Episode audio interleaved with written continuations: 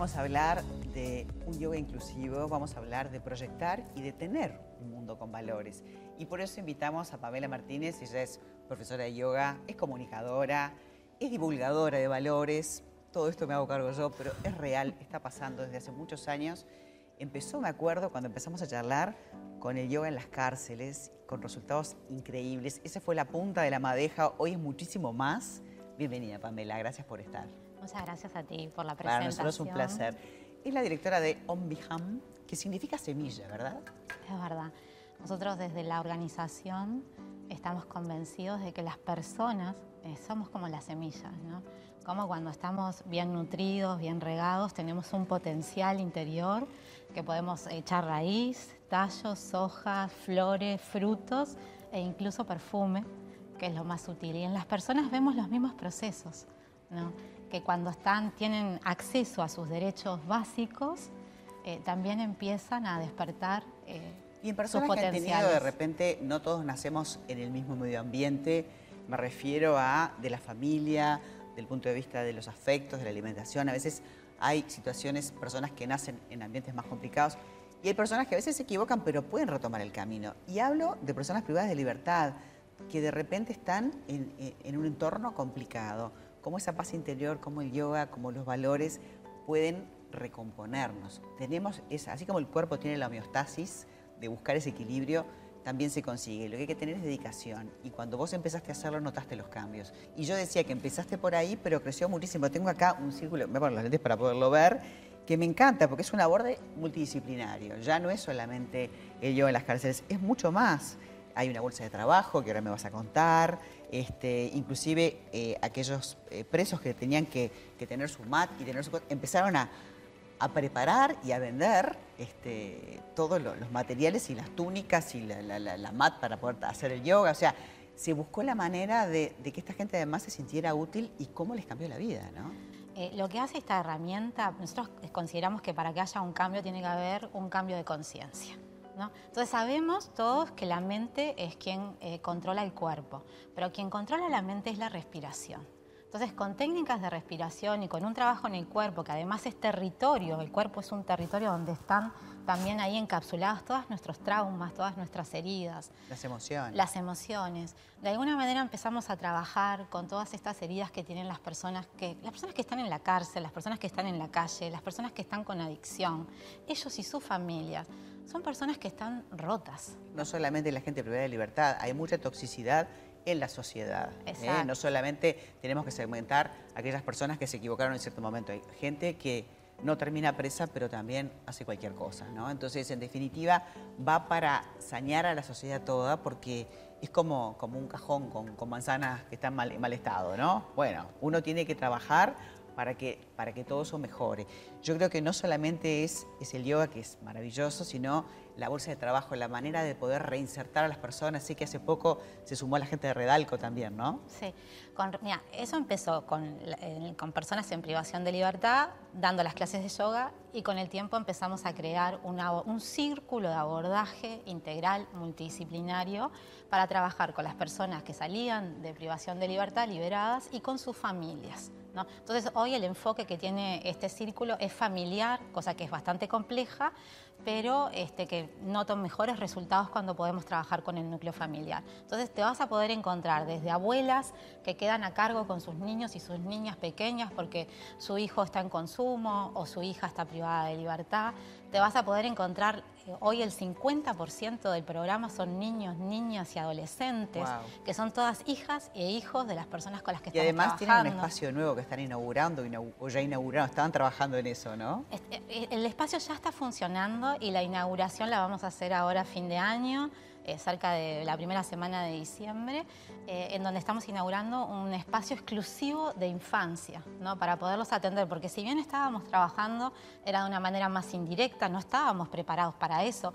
Vos lo dijiste hace un ratito, entramos en el 2014 con un match de yoga a la cárcel y no pensábamos que todo esto iba a derivar en todo lo que está pasando hoy. ¿no? Ese espacio es exclusivo para poder atenderlos psicológicamente, para poderlos acompañar en los deberes. Y todo el aspecto de educación, ¿no? Que se hace, que es un trabajo para la sociedad toda. Esa gente crece y luego mañana es la que toma decisiones. Exacto, es un yo creo que es un trabajo de bien común, incluso pensando en la reparación de un núcleo familiar, ¿no? O en las personas que salen liberadas. Que creo que todos deberíamos querer en la sociedad que una persona que cometió un error después de 5, 10, 15 o 20 años de estar privada de libertad, cuando retoma a, la sociedad, pueda retomar desde un lugar mejor de lo que entró hace 20 años atrás, 5, 3 o 4. Tiene que ver con la inclusión también, todo el programa que tú llevas adelante, ¿no? Ya hablaba de los talleres de costura, pero es mucho más amplio. Tiene que ver con seguridad pública incluso, ¿no? Porque esto nos va a hacer a nosotros vivir de una manera con menos rejas, con menos armas, ¿no? con menos alarmas, con menos cuidados, cada vez vivimos más en cápsulas porque la violencia... Pamela, inclusive este programa te ha llevado a tener que viajar y a contarlo en otros lugares, porque dicen, ¿cómo yo en las cárceles? ¿Y cómo funcionó? ¿Y cómo resultó? Y cuando ven los resultados que, se están consiguiendo y se siguen consiguiendo, es un, digamos, algo para emular, con propósito, ¿no? El, círculo de abordaje integral a nivel de la región llama mucho la atención porque como vos bien decías, eh, no es que termina, pero tiene uno de los puntos importantes que es la reinserción laboral. Hoy contamos con más de 20 empresas que han firmado con OnBihan para poder dar eh, puestos de trabajo a aquellas personas que al ser bien evaluadas dentro del círculo eh, pueden retomar su vida laboral. Mucho más fácil, porque personas que de repente no pasan por este proceso, ¿no? De, reconvertirse, de reencontrarse, a veces son las miradas son esquivas. Hay todo un acompañamiento. Mm. Hay algo que, por ejemplo, la, gente en general no lo sabe. Cada empresa que firma con nosotros y que luego contrata a una persona, hay un acompañamiento de medio año, tanto con la empresa eh, como con la persona contratada y el no cobra un solo peso por todo ese trabajo además, ¿no? Que muchas veces eh, para conseguir trabajo y cuando tenés un acompañamiento tenés que, pagarlo. O sea, además de la bolsa de trabajo también hay toda una readaptación de la persona. Sí, para poder trabajar eh, con la adaptación a esa nueva vida laboral, porque una cosa es desde lo teórico pero luego cuando empieza el trabajo, el poder sostener las ocho horas, el trabajar con responsabilidad, el tema de la higiene, bueno, vemos muchas situaciones que son muy sencillas y que justamente por ser atendidas a tiempo no se complejizan. También el, tema que mencionaste hoy, el tema del consumo y las adicciones, ¿no? Es todo un capítulo. Es todo un capítulo que lo estamos, quiero agradecerle a, Ser Libre, por ejemplo, con los que también como con Redalco tenemos un convenio ya desde hace cinco años, en donde eh, por cada persona que ingresa a nuestro programa, eh, Ser Libre nos da una dupla terapéutica semanal para que esa persona pueda empezar a trabajar eh, el patrón adictivo, porque no es solamente el dejar el consumo, es también trabajar lo que nos hizo consumidores.